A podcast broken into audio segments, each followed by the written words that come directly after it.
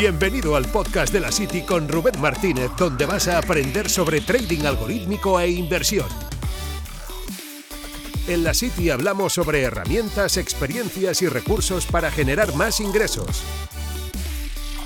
Aquí encontrarás información real, sin gurús ni bolas de cristal. Muy buenas a todos, hoy estoy aquí con Ramón, del canal de Hobby Code. Es un placer, así que ¿qué tal Ramón? Hola Rubén, ¿qué tal? Bueno, encantado de estar en, tu podcast. La semana pasada ya, eh, ya estuvimos en contacto en mi canal y hoy un placer estar, aportar ese granito de, arena en, tu comunidad. Sí, además, eh, como decía, pues una charla especial también porque vamos a hablar de, de trading algorítmico, ya que, bueno, pues cuéntanos un poco sobre ti, pero va por ahí la cosa, ¿no? Sí, sí, sí. Bueno, si quieres, me, presento ya directamente. Le damos. Dale, dale, dale. Pues bueno, soy, Ramón, eh, bueno, fundador del canal de, Hobby Code. Eh, básicamente, pues hacemos cosas similares con Rubén. Nos dedicamos al mundo del trading algorítmico y, bueno, al final todo, todo pasa eh, por mover mi operativa manual ya hace unos años a la operativa automatizada. Obviamente al principio un poco programando, ya que yo soy ingeniero informático. Bueno, aprendí programación ahí en la carrera y demás. Y dado un punto llegado, pues dije, mira, ¿por qué no, no automatizar lo que estoy haciendo manual? Porque no, no había manera de, de, ganar nada de forma manual.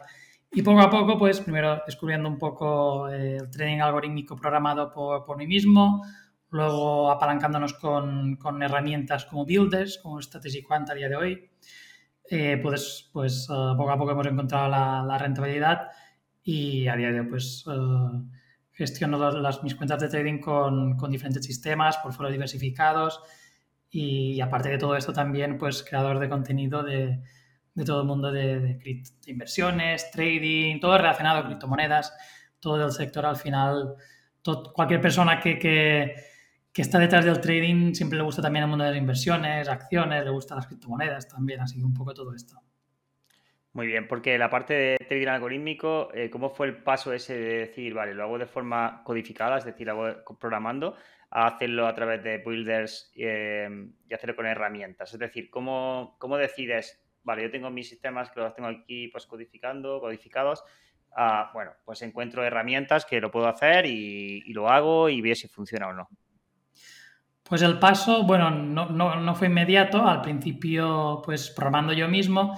De hecho, yo no, soy ningún crack en buscar o encontrar estrategias. Al principio, como todo el mundo, buscando Internet mejor estrategia de Forex, eh, estrategia tendencial y a ver qué comportamientos podía pillar para programar algo, ¿no? Y al, final, pues a lo mejor me tiraba, dependiendo del algoritmo, dos días, si eran muy lógicas sencillas, o si eran más complicadas, a lo mejor una semana o dos semanas. Luego backtesting, eso sí que bueno, nosotros como trader algorítmico lo tenemos bastante de la mano, echar un backtesting rápido para ver qué tal, qué tal eh, siente esa estrategia en el mercado. Y, en base de esto que veía que hacía pruebas, tiraba dos semanas, backtesting, ¿qué tal? No, no salían rentables. Es muy difícil eh, programar una estrategia, primero de todo buscarla, después programarla y después que sea rentable. Es bastante difícil. Eh, a medida que iba programando y la gran mayoría no salían rentables, de hecho, las únicas rentables que salía al principio, en los primeros dos años, eran eh, estrategias rollo martingala, grid, bueno, más, era más hedging de coberturas. Esas sí que eran rentables, pero obviamente con el riesgo que todo el mundo ya conoce, si, que luego ya profundizamos más. Eh, esas eran las únicas con las que, con las que trabajaba al principio. Pues había cuentas de, de alto riesgo, varias, y probaba con ellas, algunas quemaba, algunas compensaba, pero al final ni ganaba ni perdía. Y luego al final, pues buscando un poco por internet también, siempre me ha gustado eh, aprender constantemente, pues me encontré con, con, no sé si era un blog, es que no me acuerdo, pero me encontré a la vez con Strategy Quant, EA Studio, Build Alpha, estas herramientas que investigando un poco, pues veía que cubrían una, una mancanza que tenía yo, que era yo no tenía una estrategia. Y esta era al final, pues, la parte de codificar no era problema, si no era más problema la parte de buscar una estrategia pues que, tenga una ventaja en el pasado, primero de todo, y luego descubrí el tema de los test de robuste, optimizaciones, descubrí un mundo. Y es ahí cuando pues eh, empecé a leer y me pasé a ese lado. Sí, muchas veces no se trata de, que no, de, no programar algo, sino simplemente de la versatilidad que da el poder encontrar ventajas con este tipo de herramientas y luego eh, asegurar, entre comillas, ¿no? O cerciorarnos de que cumplen ciertas características de los sistemas que, que, vamos generando, ¿no? Que si lo hiciésemos programando, pues tendríamos que buscar una serie de vueltas, tenemos que buscar una librería o tendríamos que hacerlo nosotros a mano y eso puede ser que, por lo que hablábamos el otro día también un poco en tu, en tu canal, que, no lo estemos haciendo del todo bien. Este tipo de herramientas ya vienen pensadas para la operativa de trading. Eso es muy ah. importante porque cuando alguien, por ejemplo, está programando en Python o está programando en otro lenguaje de programación, el que sea, tiene que adaptar ese lenguaje porque es muy general al ámbito en el que está, digamos, haciendo trading. En este caso, por ejemplo, las herramientas de trading de tipo Strategic One, Bull Alpha, todas estas ya están hechas por traders también, ¿no? Hmm. Mm. Sí, al final, bueno, creo que se complementan porque no todas, no todas eh, trabajan con las mismas plataformas. Eso es. Hay algunas que, exportan en unas plataformas que otras no, y eso pues al final les da una ventaja.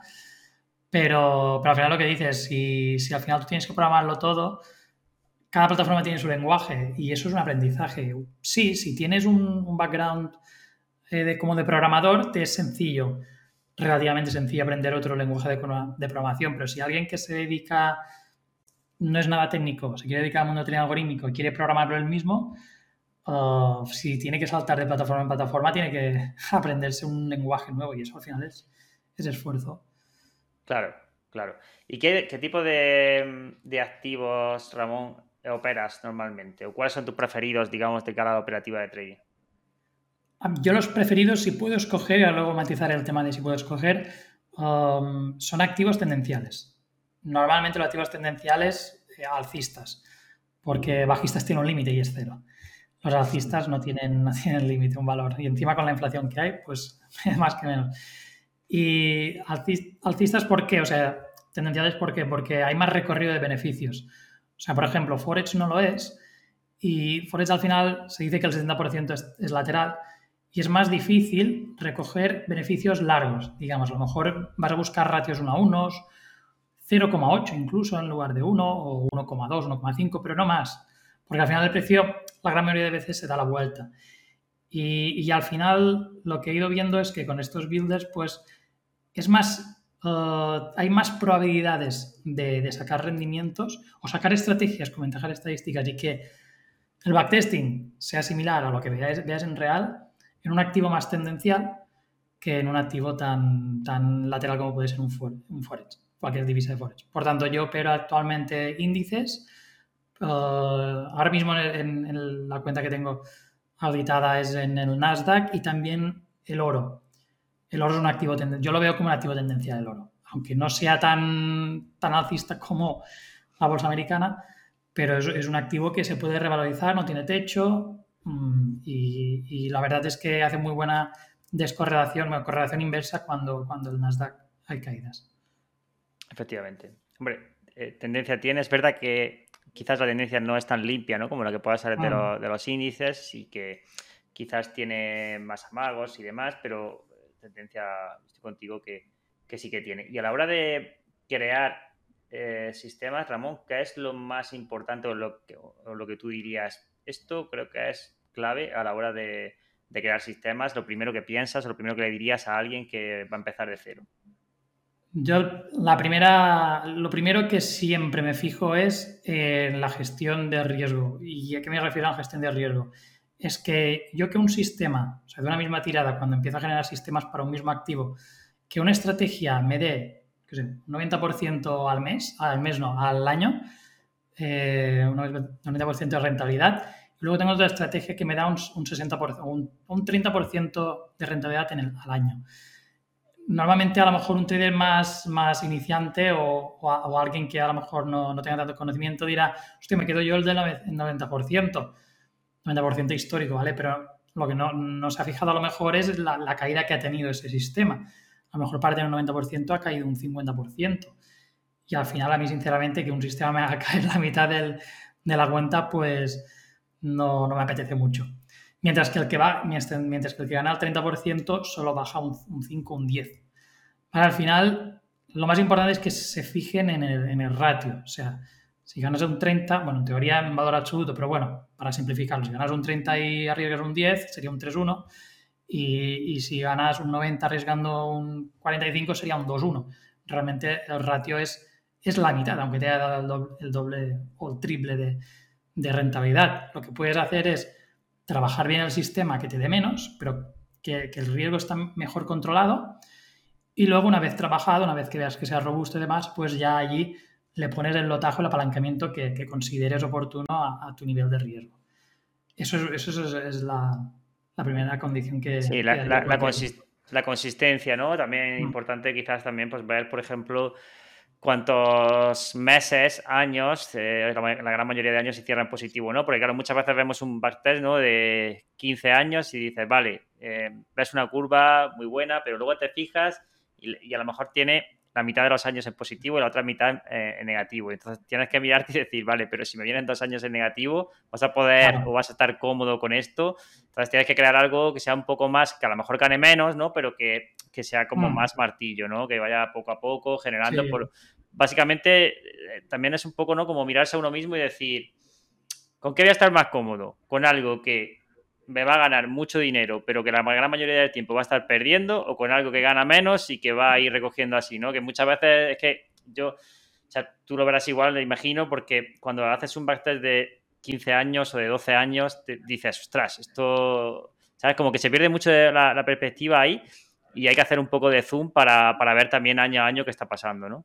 Sí, sí, porque te puedes encontrar ese año, el día de mañana, o sea, puede empezar ese año, hoy claro. si lo pones en real. Y al final, bueno, al final luego esto lo, lo, lo, intentamos compensar un poco con otros sistemas, ¿no? Con un portfolio, para que no, para no pasar eso, yo que sé, a lo mejor dos años llanos, pues eso lo compensamos un poco con otros sistemas, otros activos, en los mismos activos, diferentes sistemas, estrategias.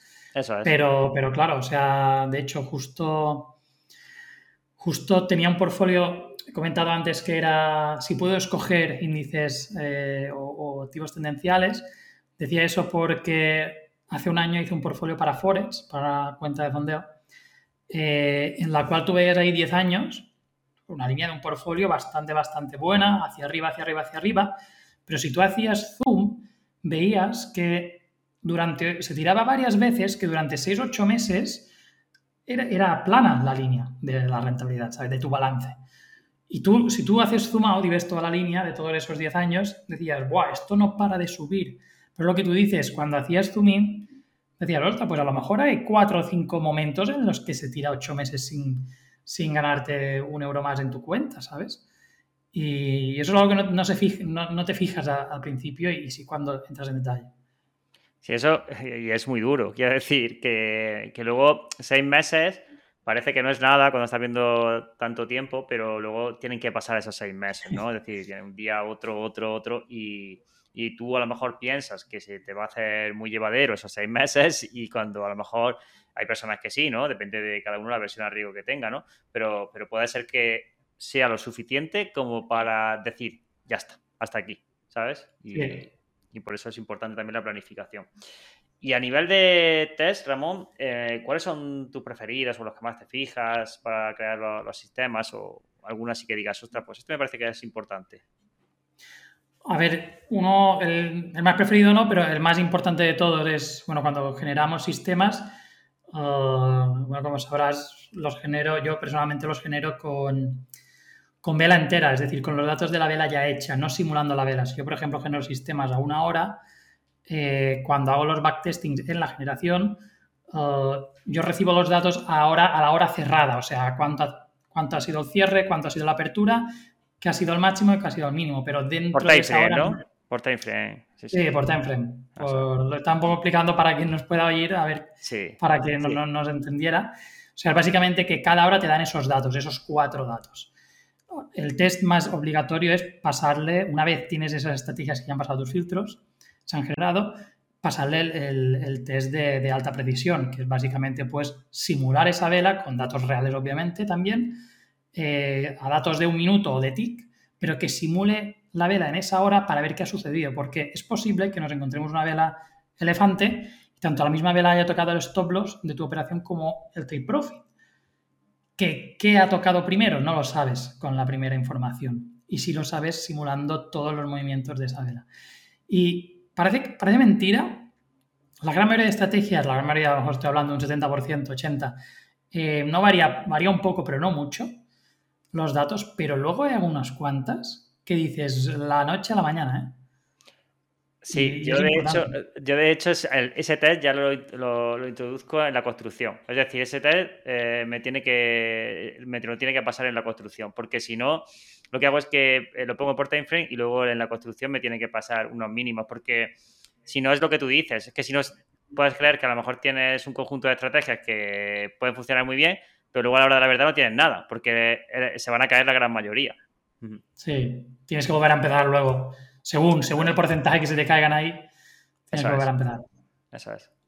Pero sí, eh, yo, estoy, bastante alineado con lo que comentas de, mm, los activos tendenciales. Desde mi punto de vista, no quiero decir, o sea, no, no queremos decir con esto que en un Forex no se puedan sacar buenos sistemas. Es decir, puedes sacar eh, sistemas también para, para divisas, puedes sacar sistemas para otros activos que no son tan eh, tendenciales.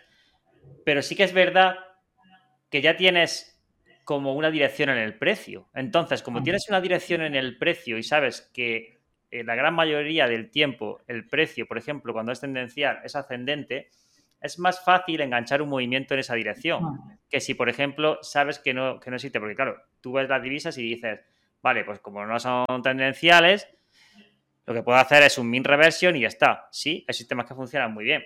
Pero el problema de los min reversion es que es la, lo que yo le veo es la cola izquierda, es decir, la parte de cuando hay una pérdida que tienes que controlar muy bien esa pérdida como es, porque en el momento, o sea, los min reversion pueden pasar que a lo mejor estén ganando durante un tiempo, o sea, ganan poco durante un tiempo en cada operación, pero de, repente te puede venir una operación que se puede llevar al traste todo lo que ha ganado durante mucho tiempo. Entonces tienes que tener muy controlado ese, ese tipo de sistemas, ¿no?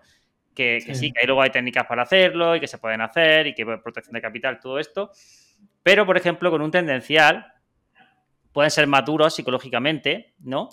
Eh, y a lo mejor puedes eh, tener un índice de acierto incluso en algunos por debajo del 30% y, ser bastante ganadores, pero que te engancha una y es que te puede compensar por lo que estamos hablando, varias operaciones. Sí, de, hecho, yo tengo eh, un 32% de acierto o sea, en, mi estrategia, en mi Darwin. Y de mm. hecho, si esto, esto es desde hace un año y tres meses, por ahí o cuatro, eh, si, si pudiera ver las estadísticas, que creo que lo puedo, luego tengo algunos sistemas para verlo, pero si viera las estadísticas de los últimos dos meses o tres, es cuando ha habido mucha más volatilidad con las caídas, estoy convencido que incluso sería por debajo de ese 30%, ligeramente. Pero es increíble cuando te pilla, cuando te pilla las, algunas buenas, compensa a lo mejor y que sea seis o siete pérdidas. Sí. Quizás también la, idea también, pues una, cosa que se puede hacer es pues hacer una cartera, como estábamos hablando antes, donde tengas una especie de mix, ¿no? Es decir, una estrategia que a lo mejor psicológicamente te, te pueda equilibrar un poco más también, ¿no? Si tú eh, sufres en ese tipo de estrategias, me refiero, que sean a lo mejor más tendenciales, y otra estrategia que a lo mejor pues sea, sea más tendencial. Entonces ahí vas pues, eh, teniendo una especie de mix. ¿Vale? Está. Sí, sí, comenta. Que te he cortado. No, que ahora. quería, quería comentar ahora. Esto es reciente, o sea, estaba generando para el Dow Jones en venta y me están saliendo sistemas interesantes. O sea, nunca, nunca había conseguido. Eh, sí que había probado en, oro en venta, había probado en Nasdaq en venta, en SP, en Dow Jones no lo había probado nunca, sinceramente. Pero me han salido interesantes. O sea, en, en Dow Jones en venta. No sé si lo has probado alguna vez. Lo he probado, con, He probado a través de pautas ya. Es decir, por ejemplo, poniéndole X condiciones de, pues, no sé, X días de la semana, eh, con algún indicador en concreto, con una plantilla. También te salen algunas. Eh, de hecho, por ejemplo, con lo que hablábamos, lo que hemos hablado alguna vez del RSI de, dos periodos también, pues ahí también puedes encontrar en venta porque precisamente ese indicador se utiliza mucho para min reversion. Entonces puedes encontrar también por la parte de arriba que, que puedes cazar el movimiento para, para abajo, ¿no? Pero sí, eh, el Dow Jones es que para mí tiene una tendencia, o por lo menos por los sistemas que, mm, hemos ido generando, tiene una, tendencia menos agresiva que, lo tiene, que la que tiene Nasdaq, que es súper ah. súper ascendente. O sea, eh, tú, de primeras codificas para, para, Nasdaq y la gran mayoría, sin decirle nada al constructor, te dice que son solo largos. Sí, sí, sí, sí. O sea, es de Sí, loco. sí. Pues el Dow Jones y, y en el pasado, cuando hice la intentona de futuros, me salieron en venta de Russell. Que al final de Russell son, son la- las acciones americanas las que cotizan, las de las 2000, excepto no sé cuántas las top. No sé qué tope, no sé si es el top 10, top 20, no sé, no sé qué topes. Pero es quitando las de más capitalización. Y esas al final también son las, cuando viene una recesión, son las primeras en caer. Serían la- la- las altcoins, ¿no? Las criptomonedas. Sí, porque al final son la- no, no son las, las big, es decir, no son las, las que mayor capitalización tienen. Entonces te quitas ahí, claro, entonces normalmente se pierde la confianza antes, como estamos diciendo, en, en las empresas que no son tan estables o no son tan conocidas, las que no mueven todo el, el índice, ¿no? Es- Mm. Tiene, tiene toda su razón de ser. Entonces ahí sí que se puede crear un mix. Es que una de las cosas buenas, no sé, al final de, de todo esto es el hecho de que tú puedas probar si algo esta funciona mejor aquí o funciona mejor allí, y es lo que te da este tipo de herramientas, ¿no? Es decir, vale, pues ahora, como tú decías, voy a buscar eh, cortos en el Dow Jones, y tú ya ves ahí si hay algo o no hay algo. Y eso la verdad que te da como mucha tranquilidad, porque, claro, por ejemplo, yo en el, buscando largos solo en SP500, simplemente por constructor, no me salen, o no, no veo tan buenos sistemas como, por ejemplo, en, en Nasdaq, como decíamos anteriormente. Es como que no tiene tan, tan, tan buena. tan- tan- Sí, igual me pasa, ¿eh? En el SP no hay manera de sacar. No hay manera, ¿eh? O sea, sacar me genera, pero luego me las tuman todas el- los tests, casi la gran mayoría. Y luego los, o sea, luego los test de optimización. O sea, es, es una cosa bastante curiosa que en el SP no salen como los demás índices. También es que para CFD, yo, lo que hemos visto mucho también es que no. La calidad de los datos del SP, si te das cuenta, cuando le haces la, la prueba en, en TIX, es como que muchas se caen, ¿sabes? Más de la cuenta, ¿no? no es- normalmente se caen, pero más de la cuenta. Es decir, no, no hay como esa calidad que sí que ves, por ejemplo, incluso en el oro, ¿sabes? Que dices, ostras, pues en el oro ves como que hay esa, esa calidad mayor en, en- en los datos, ¿no? Mm. Em, y luego para, para diversificar, Ramón, algún consejo así que des que digas, ostras, pues yo para diversificar, pues no sé, ¿qué te gusta más hacerlo? ¿Por estrategias? ¿Por eh, activo? ¿Por los dos? Yo, bueno, um, yo empecé diversificando con estrategias en esta cuenta del Darwin, um, básicamente por uh, es- escasez en los recursos informáticos, que digamos, ¿vale? Yo al principio trabajaba con VPS, al principio de todo, cuando, cuando trabajaba las primeras, los primeros trabajos en Strategic One, utilizaba un VPS, un VPS virtual, al final pues costaba un dinero, un dinero al mes y, y lo que hice, claro, si yo quiero hacer diferentes activos, tengo que, tengo que pasar por todo el proceso de generación, de test, de robustez, optimización y demás, eh, por cada activo. Claro, si yo más o menos tardaba tres semanas, tres semanas, un mes, sí, por ahí cuatro semanas o tres, eh, pues solo el Nasdaq, y el Nasdaq realmente va un poco más rápido, porque te genera algunas, te encuentra un poco más rápido que algunos otros activos. Claro, si yo, si yo quisiera tres, cuatro activos, me podría tirar cuatro meses. Y si yo empiezo por el Nasdaq, cuando termine esos cuatro meses, me he comido ya cuatro meses de aquellas estrategias que generé para el Nasdaq. Y luego al cabo de tres meses más las tengo que renovar, ¿sabes? Es un pez que se comía la cola. Y dije, mira, pues eh, voy a diversificar en estrategias. Al principio, así es como salí. Pero ahora ya, bueno, ahora ya he metido eh, en, el, en portfolio de Darwin, ahora mismo tengo dos, quiero meter un tercero en la próxima renovación, pero luego en otros portfolios que he hecho, que por ejemplo en el Forex, que hice uno hace un año para una cuenta de fondeo, eh, fueron cinco activos. Ahí sí que ya tiene una máquina más potente, pude trabajar, más o menos iba a 6-7 días por activo, pero o sea, cuando terminaba un proceso no tenía una alarma, pero casi casi lo tenía conectado en el móvil para darle el botón al siguiente y demás. Sí. Eh, iba semana por activo y más o menos en un mes tuve un portfolio de cinco activos diferentes. Por lo tanto, si ahora tengo que volver a empezar de cero, que estoy haciendo portfolios de cero, eh, mínimo, mínimo 3, 4 activos, que depende, depende del mercado que trabajes. Si es Forex, yo pondría más de 3 activos. Si, operas índices mezclados con algunos pares o, o alguna commodity, como es el oro, pues a lo mejor con cuatro puedes empezar bien. Y siempre me gusta tener más de un sistema, de una estrategia para cada activo, no solo hacer una. dos, tres, dependiendo, dependiendo del grueso de la cuenta y dependiendo del número de sistemas total que me queden, porque al final, si pones muchos sistemas y tu cuenta es pequeña, puede ser que todos te abran una operación y, tu margen, o sea, a lo mejor en un día puedes, puedes estar un 10% con tu flotante ahí que no sabes qué va a pasar, ¿sabes? Esto depende un poco también de la cuenta. Pero bueno, más o menos esto, 3, 4 activos y, una, y más de dos estrategias como mínimo por cada activo. Vale, ¿y alguna limitación de capital? Es decir, imagínate que eh, tienes un kilo para gestionar y dices, ¿lo dividirías en cuentas o lo, lo dividirías en... Eh, y cada cuenta la gestionaría de una manera diferente?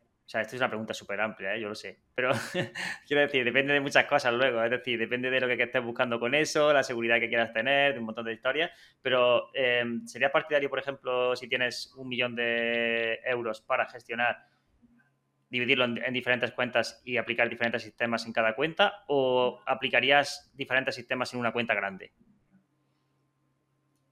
Bueno, estamos hablando de que este millón lo tenemos para hacer trading, ¿no? Para sí, hacer para hacer trading. Para hacer trading, que generamos nosotros mismos, ¿no? Eh, no. O sea, para hacer trading. no? No, no, solo para, hacer, trading. Solo para hacer trading, sí, sí. Solo para hacer trading. Bueno, pues de un millón. seguramente propondría varios portfolios, no solo lo metería en, en uno mismo. Seguramente haría varios.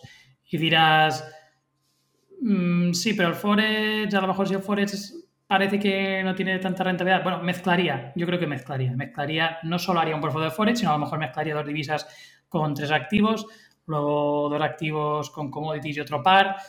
Haría, haría bastantes portfolios de mezclas. Básicamente por diversificar lo máximo, porque al final gestionar un millón de, euros, a ver, es una gran responsabilidad, creo yo. Eso es. Uh, esto sí puedo pudiera escoger yo, ¿eh? Ajá. ¿Vale? Y el otro día hablábamos en tu canal de trading eh, con, criptos y demás. ¿Qué piensas, tío, del trading con, criptos o cuál es tu opinión eh, de trading de cripto, que ya hablamos un poco ahí en su día, ¿no? Que comentabas que, quizás, bueno, pues todavía es un, mercado, desde tu punto de vista, un poco joven para tener referencia, ¿no? Quizás con la cripto. Hmm. A ver, trading en cripto o sea, depende de lo que estemos hablando. O sea, si, yo me baso con datos históricos, yo que sé, hace, hace tres años, hace seis años, los agentes que había en los mercados de criptomonedas no son los mismos que a día de hoy, y seguramente en 2023-2024 serán los mismos que en 2022. Es por eso que tengo un poco, bueno, ya comenté que tenía un poco ese, miedo, ¿no? De decir, voy, a, voy a entrar a una operación porque el RSI baje tanto y haga este comportamiento, se ha visto en los últimos ocho años que ha pasado así, va a, va a seguir pasando, no sé, es que lo veo un, mercado tan cambiante que me da un poco, me da un poco de miedo meter ese tipo, ese tipo de sistemas. Tanto pueden ir muy bien, porque al final el mercado cripto hay mucha rentabilidad, yo creo que es un mercado aún bastante, bastante, hay bastante ineficiencias, por lo tanto se pueden coger bastantes ventajas uh, bastante más que en otros mercados. Lo que pasa es que juegas con ese riesgo, ¿no? De, decir que como, que como es, que es tan, hay tanta ineficiencia, pues también cabe, hay mucho espacio para, para el cambio, para el cambio y rápido. Por tanto, sistemas como a lo mejor arbitraje, que estos sí que, sí que han ido bien en los últimos años, de cada vez menos. Sistemas como, bueno, ahora se están metiendo bastante en DeFi. No sé si, bueno, sistemas de trading algorítmico no sé si conoces, ¿cómo se llama? Los loans, que son los, los préstamos, pero ¿cómo se llama? Los flash loans. No sé si sabes. Eh, he leído algo sobre eso, sí. Que meten, meten una, en una misma operación, pillas, das, das, no sé, cripto de aquí, te dan de aquí, con lo que te dan lo metes aquí, con lo que te dan lo metes de aquí, y al final haces unas cuantas y esto de aquí lo devuelves. Devuelves a su moneda inicial del primero, quedándote todo con una rentabilidad. O sea, solo de una. Sí, es como, eh, eh, digamos que es como el carry trade de, las de la cripto. Yo, yo por, lo menos lo entendí así, ¿no? Es que vas cambiando y vas teniendo como un pequeño beneficio, ¿no? Sí, pero no son, no son operaciones que digas, mira, me la, voy a hacer esto, luego esto, luego esto, me la juego, a ver, a ver qué pasa. No, no, no. Es en una misma transacción, mm. quiero hacer estas seis cosas y tú ya calculas que tienes un rendimiento. Cuando, cuando tienes ese rendimiento, le das clic, bueno, el algoritmo le da clic y se hace todo instantáneamente y ya tienes tu rentabilidad. Es muy chungo, ¿eh? o sea, es muy fácil de explicar, pero muy chungo de, encontrar esa, esas ineficiencias, pero he leído, gente que, ha conseguido y, se ve que aún en, ese momento, en, en esa situación también siguen habiendo ineficiencias. Sí, al final, lo que hablamos muchas veces, ¿no? Que hablábamos también el otro día, que, que al final, como es un mercado muy joven, pues tiene las ventajas como muy brutas, ¿no? De, los propios mercados que todavía no están desarrollados, que también hay más riesgo. Si es que al final todo lo que se mm. paga más es porque hay más riesgo. Es decir, ¿cuál es el riesgo aquí? Pues a lo mejor que, que tú le das al botoncito y que la plataforma no ejecute bien la transacción y que a lo mejor te la pille a un precio por debajo del que tú tenías cuando has visto eh, ese cálculo mm. de, de, beneficio y luego te diga, ah, que esto también pasa muchas veces, ¿no? Esto como es DeFi, ah, esto, ah, ve y llama, llama, llama a quien quieras, que al final, oye, si te lo quieren devolver bien y si no, esto es lo que hay. Que sí, que todo queda ahí reflejado y tal, pero nadie tiene la obligación de devolverte nada. Entonces, ¿qué pasa? Que tú estás asumiendo un riesgo ahí, que te puede salir muy bien. Y normalmente suele, ir bien, o sea, no, no, suele pasar, por ejemplo, todo lo que estamos viendo de, de algún caso, ¿no? Lo que pasa es que son muy sonados, es decir, cuando pasa algo tipo Luna o algo así, en plan como que hace pum y se entera todo el mundo. Todo el mundo que, no está dentro del sector incluso se entera. Dice, ha pasado algo con las criptomonedas que han caído mucho tal. Y es normal, o sea, al final, y, seguramente seguirán pasando, porque esto es como las empresas. Hay empresas que, bueno, que, que, al final caen y caen muchísimo, porque, bueno, pues porque están perdiendo eh, ventaja en el mercado, porque incluso a lo mejor han falseado resultados, que también pasa por un montón de, circunstancias. Entonces aquí, pues en, este mercado igual. Y también pasa que, claro, mm, cuando a lo mejor en el mercado, como está pasando en el mercado cripto, se inyecta liquidez, lo que suele suceder es que hay muchas oportunidades porque hay también muchos exchanges, tal, no sé qué, que se están sumando y cuando, se, cuando se inyecta liquidez de institucionales, pues el mercado suele ser Mm, con una tendencia muy bruta. Si el Nasdaq tiene tendencia, pues imagínate Bitcoin, por lo que hemos visto los últimos años, pues tiene muchísima tendencia porque, claro, en cuanto llega un institucional y compra ahí un fondo, pues es que no hay manera de ocultarlo. Sí, hay manera. se nota bastante. Ves, hay un velote que dices, no, es normal eso. Y encima lo bueno, a ver, lo bueno es que tenemos exchanges de referencias para ver el volumen, cosa que, por ejemplo, el Forex es, imposible ver el volumen, salvo que te vayas a los futuros.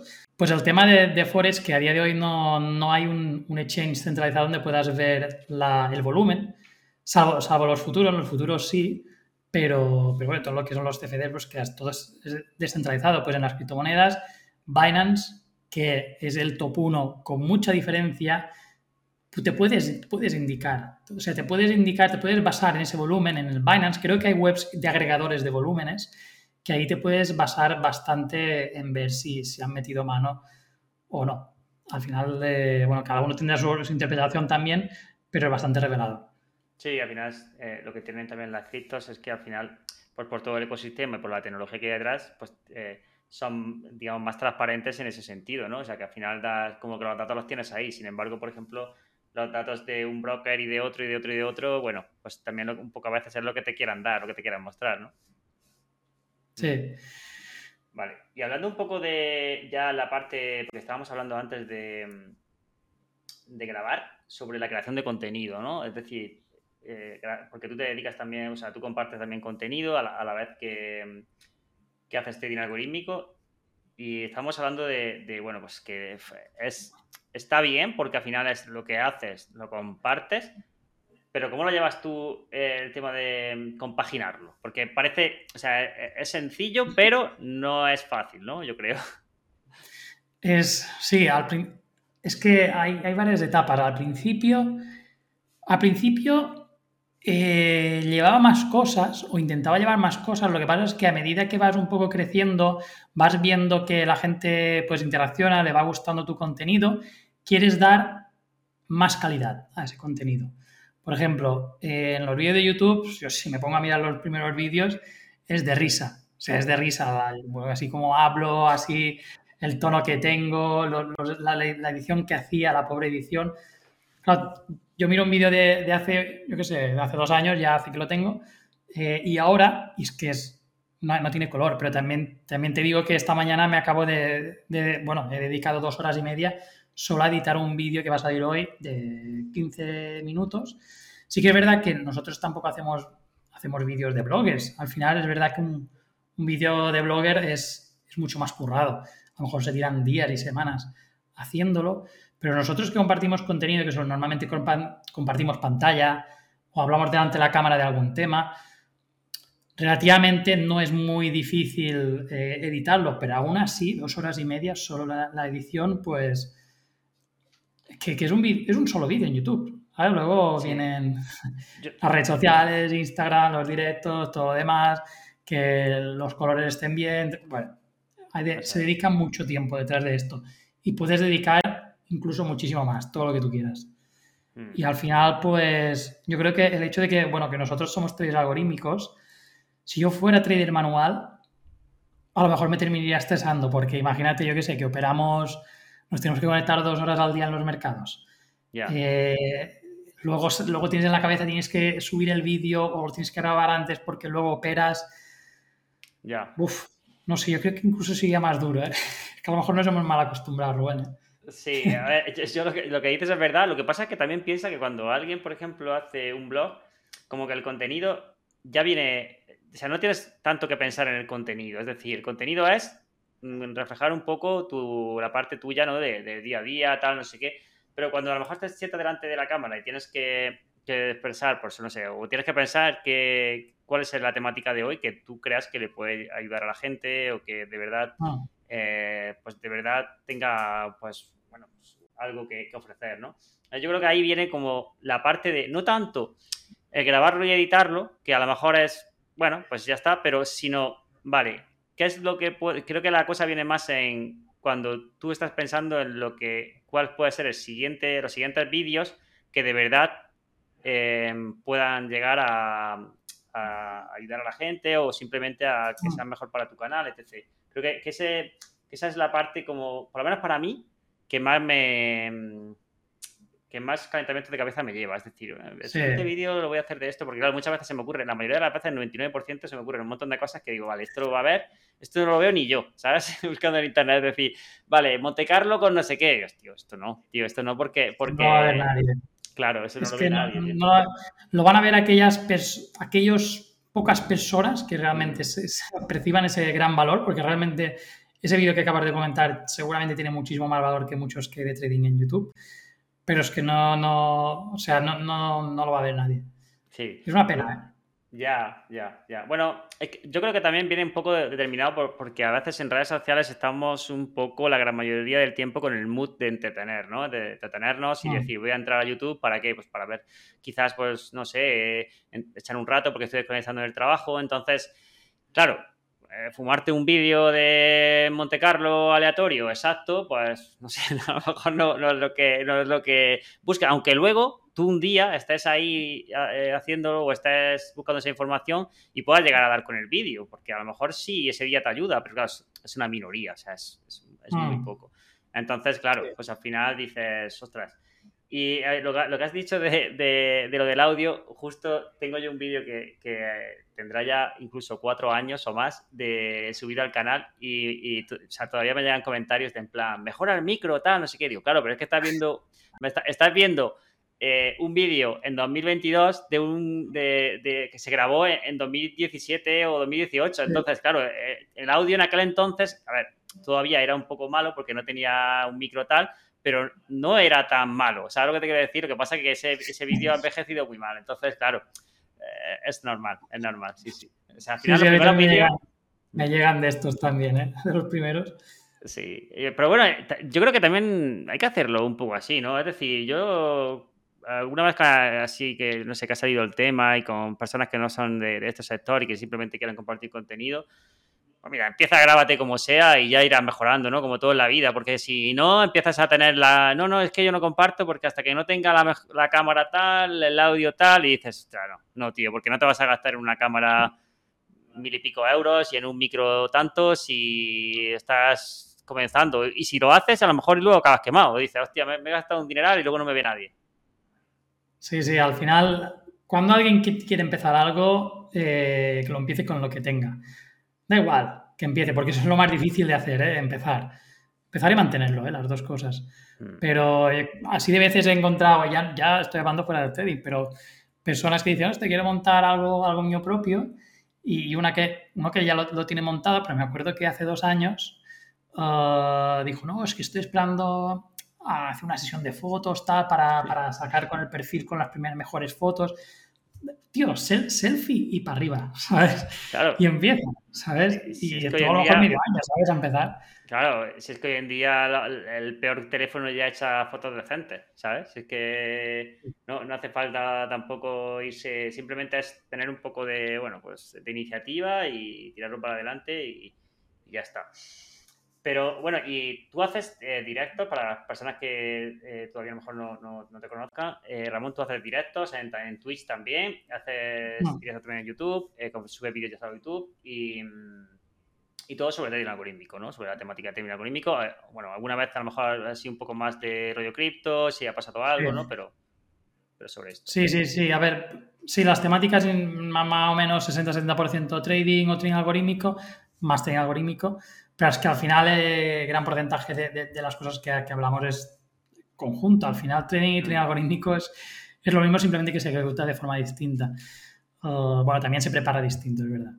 Mm. Y criptomonedas también, porque básicamente porque me gusta y, me entero un poco del tema, del tema técnico. Pero bueno, te he comentado varias veces que me gustaría dar eh, algún cambio en esto de, esto de los directos, porque al final está muy bien eh, que alguien salga en directos, se está llevando mucho de moda. Yo creo que streamers eh, aquí en España top como bueno, los de Ibai, todos estos, uh, son los líderes de los streamings y todo el mundo, o sea, al final, cuando una persona mira un stream de alguien, da igual si es de stream o quien sea, son horas que quita de un vídeo de YouTube o de horas que quita de Instagram. Al final, al final, todos estos canales de, de, de contenido lo que necesitan es atención de las personas. Si al final ahora se lleva de moda o todo el mundo quiere mirar directos porque quiere estar más en contacto con esa persona, es tiempo que no estará mirando en Instagram ni estará mirando vídeos de YouTube. Y esto al final es un tiempo limitado. O sea, al final nosotros, nuestro, a ver, nuestra, nuestra moneda, moneda con la que nos pagan es con tiempo. Y es limitado de las personas. Por tanto, me gustaría hacer algo ya un poco distinto, que no sea aparecer ante una cámara y charlar, sino o, entrevista entre dos, porque esto también se está llevando mucho de moda y está gustando, pero podría, se podrían hacer cosas, cosas más guay que, ya podríamos comentar algún día. Una, play, un algo, ¿no? Sí, sí, ya desvelando algunos, algunas ideas. algunos hacks, sí, sí. Vale, pues ya, ya, veremos de, hacer algo. Si a alguien se le ocurre algo, pues que lo deje también en, comentarios y, y vemos de, de, tenerlo en cuenta. Y para ir acabando, Ramón, algún recurso, algo que tú digas, ostras, pues esto le puedo ayudar, bueno, en su día me ayudó, o le puedo ayudar a alguien, o incluso yo me miraría esto, o haría lo otro, que, así que, que tú digas, esto para las personas que quieran aprender a hacer trading, empezaría por aquí. A ver, trading, yo una cosa que siempre, bueno, más que por empezar, una cosa que yo siempre hago y, siempre digo es que siempre tengan un libro en paralelo a lo que estén haciendo. O sea, en Internet hay mucha información uh, y el, hecho de que haya tanta excesiva información puedes también dedicar tiempo a algo que, sea contraproducente, o sea, que contenido que no, sea bueno, realmente, aunque lo parezca. Normalmente los libros, la gran mayoría, o sea, no hay tanta desinformación en los libros, creo yo, tanto porcentaje como hay en Internet. Mm. Ah, por tanto, yo siempre tendría un libro, siempre continuar leyendo sobre, sobre trading, sobre... Hay muchos libros de trading que son buenos. Bueno, análisis, podría mirar un poco atrás. Y, sí, el de Martí, por ejemplo, que hablábamos el otro día, ¿no? Para empezar. Este, este para algorítmico, genial. Para trading básico, el análisis de los mercados financieros de... No me acuerdo cómo se ¿No sabes cuál es? El, el, análisis técnico de los mercados financieros. Uno que es tocho. El de Murphy. Sí, este. Vale, vale. Sí, sí. Sí, sí. este, a ver, está bastante bien. O sea, no es, no es muy, muy, básico que diga, hmm. esto es el open y esto es el cierre, que a lo mejor sí lo explica, pero no se explica las tendencias, explica los soportes de una manera intermedia. Y yo creo que alguien que acaba de iniciar, pues lo puede, lo puede pillar bien. Sí, está bien porque luego cuando, así cuando luego eh, leas otros más avanzados, ya sabes a lo que se refiere. Es decir, ya sabes lo que es una tendencia, sabes lo que es un soporte, una resistencia, sabes lo que son los indicadores.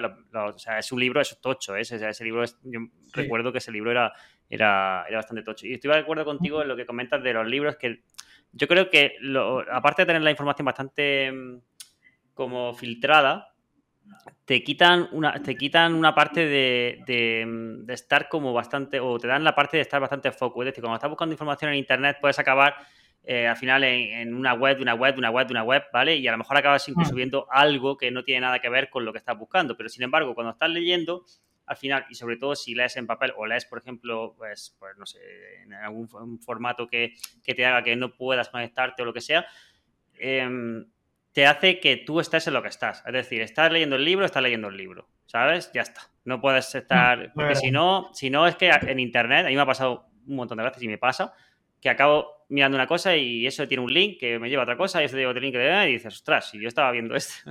y llevo aquí terminas en TikTok. terminas en TikTok, en Instagram, en YouTube, viendo directo de y no sé qué, ¿no? y no puede ser.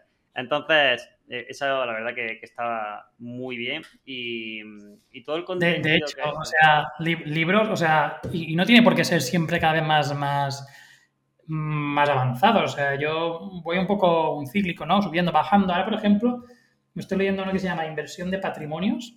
Hmm. Es un libro que no, no solo habla de trading ni, ni, de activos financieros, sino te habla de todos, de todos los, los sitios donde tú puedes invertir dinero. No solo financieros, también te habla de inmuebles, te habla eh, de, bueno, de bonos es financiero, pero te habla de colecciones, o sea, todo, te hace una visión de absolutamente todo.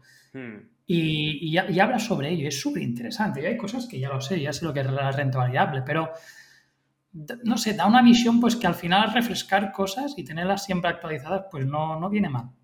Sí, yo el año pasado, eh, muchos de los libros que me leí, la gran mayoría, tocaban parte de trading o de hecho, bueno, muchos no tocaban trading, muchos eran, pues han sido de, personas que a lo mejor han conseguido cosas y tal, y quería a lo mejor inspirarme o ver qué, han conseguido. Hmm. Y otras eh, han sido, pues uno que me leí, me acuerdo que fue de cómo generar riqueza, o sea, que era como de acciones, de cómo invertir en, a medio y largo plazo en acciones, que era simplemente, bueno, pues buscaba máximo, una serie de, cosas.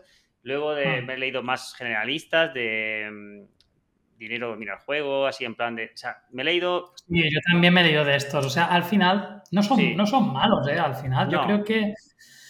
Yo creo que tiene mucho que ver el éxito de una persona con la mentalidad de, esa persona. Y si este libro, aunque sean generalistas, te activa tu mente, te, te, sigue, tu motivación sigue viva, hace que siga viva tu motivación, para mí ya vale la pena leerme ese libro. Aunque sea generalista, aunque te diga genera 10 fuentes de ingreso pasivas, está mientras te siga viva la, motivación.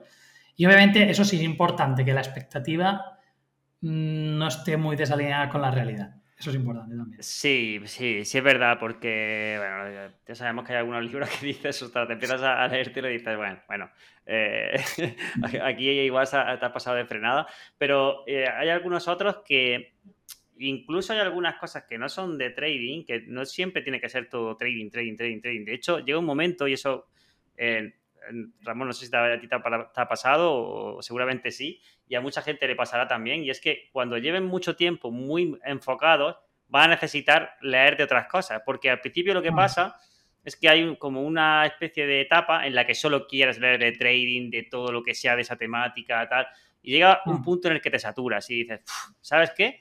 Eh, ya bastante tengo con lo que hago, con lo que tal, y necesito como leer de otras cosas. Y claro, leer de otras cosas, y hay muchas otras cosas que las puedes aplicar también al trading. Por ejemplo, tú estás leyendo de gestión de, o como una persona, por ejemplo, le pasó X cosa con una empresa y tú dices, hostia, pues esto está muy interesante para cuando yo haga X cosa también, ¿sabes? O sea, quiero decir, hay conceptos y cosas que dices, esto no me puede pasar nunca, esto no sé qué, esto es importante tenerlo controlado, esto tal, porque al final tú eres una persona que hace trading, pero por ejemplo, si tú eh, X persona te comparte que le pasó algo con el tema de fiscalidad, tal, no sé qué, que montó una empresa, tal, ostras, pues esto, ¿sabes qué? Pues si alguna vez hago esto o yo que lo estoy haciendo ahora, cuidado con esto, ¿sabes? O sea, quiero decir que, todo, que todo suma, al fin y al cabo. Sí, sí, sí. De hecho, llegan a ser, yo, desde mi punto de vista, llegan a ser más importantes. Los del trading eran para las personas que empiezan.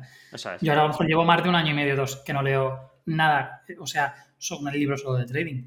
Es más de mentalidad, de, bueno, rollo, libros como Semana de cuatro horas, para mí este es mi top uno, aunque el, título sea muy bien de humos. Mm. Eh, o Los siete hábitos de la gente altamente efectiva, muy bueno también ese libro. Estos libros al final a mí me ayudan más que los primeros que leí, pero es que los primeros son de conocimientos, de tener conocimientos. Esto es ya más de entrenar un poco claro. la mente, que, se, que te cambien un poco el chip en, tu cabeza para, para, realizar cambios en tu vida, cosas de Claro, es que tiene lógica, porque tú llega un momento en el que mejorar de manera muy bruta no vas a mejorar. Quiero decir, obviamente puedes mejorar, pero esa mejora que tú haces del 1% ya no va a repercutir igual que cuando tú estabas aprendiendo, el que decías, ostras, es que tengo que diversificar así, o ostras, es que, es que este sistema no sé qué, eso sí que tiene un impacto muy fuerte, pero llega un momento en el que cuando ya tienes lo básico bastante controlado, en el que dices, dedicarle muchísimo más tiempo a, un tema muy, muy, muy, muy específico, no te va a dar ese rendimiento. Hmm. Sí, sí. Tiene, también su, su acal. Vale, Ramón, pues algo que quieras comentar o para, finiquitar la, la, conversación, que ya eh, bueno, pues seguiremos seguramente algún día hablando de trading algorítmico, de lo que vamos haciendo en algún directo. Bueno, bueno, simplemente añadir, uh, bueno, quien nos está escuchando hasta, hasta este minuto, gracias por, por aguantarnos, aunque seamos dos frikis de trading algorítmico. Que no es poco. Y, y, añadir relacionado a esto, porque es verdad que constantemente yo recibo mensajes diciendo, sí, ahora trading, y, pero algún día probaré el trading algorítmico, por ahora lo veo un poco lejos. O dice, buf, demasiado complicado, pero sin haberlo visto, sin haberlo probado. Sí. Que no, que no, tenga, que no tengan miedo de de probarlo porque, bueno, hay, contenido gratuito en las redes, nosotros también compartimos eh, muchos vídeos y contenido gratuito que podéis ver en, nuestros canales eh, sobre lo que es el trading algorítmico. Al final de cada vez las herramientas te lo hacen más fácil. En ningún momento quiero decir que hacer trading es fácil, ni trading algorítmico tampoco, pero eh, que ya no era como antes, que hay que coger hoja en blanco y empezar a picar código y, y pasarle test manualmente. No, no que a día de hoy ya hay herramientas y está al alcance de, mucho más cerca al alcance de, muchas personas que, no son conscientes. Y que yo qué sé, pues que le den una oportunidad, que, se informen un poco y, que no pongan la barrera de, uff, algorítmico, programación, robots, informática, nada. No, no pongan esa mano. Eso es, quizás no es fácil, pero no es tan complejo como suena, yo creo. Mm. Pues dejaré los enlaces de tus redes sociales también, Ramón, para si alguien, bueno, pues quiere seguir aprendiendo sobre trading algorítmico y sobre todo esto. Y, nada, pues hablamos pronto para ver qué tal va todo, ¿vale? Genial, Rubén. Y gracias por invitarme. Nada, gracias a ti. Un placer. Gracias por escuchar este podcast. No olvides suscribirte para recibir más contenido. Nos vemos en la City.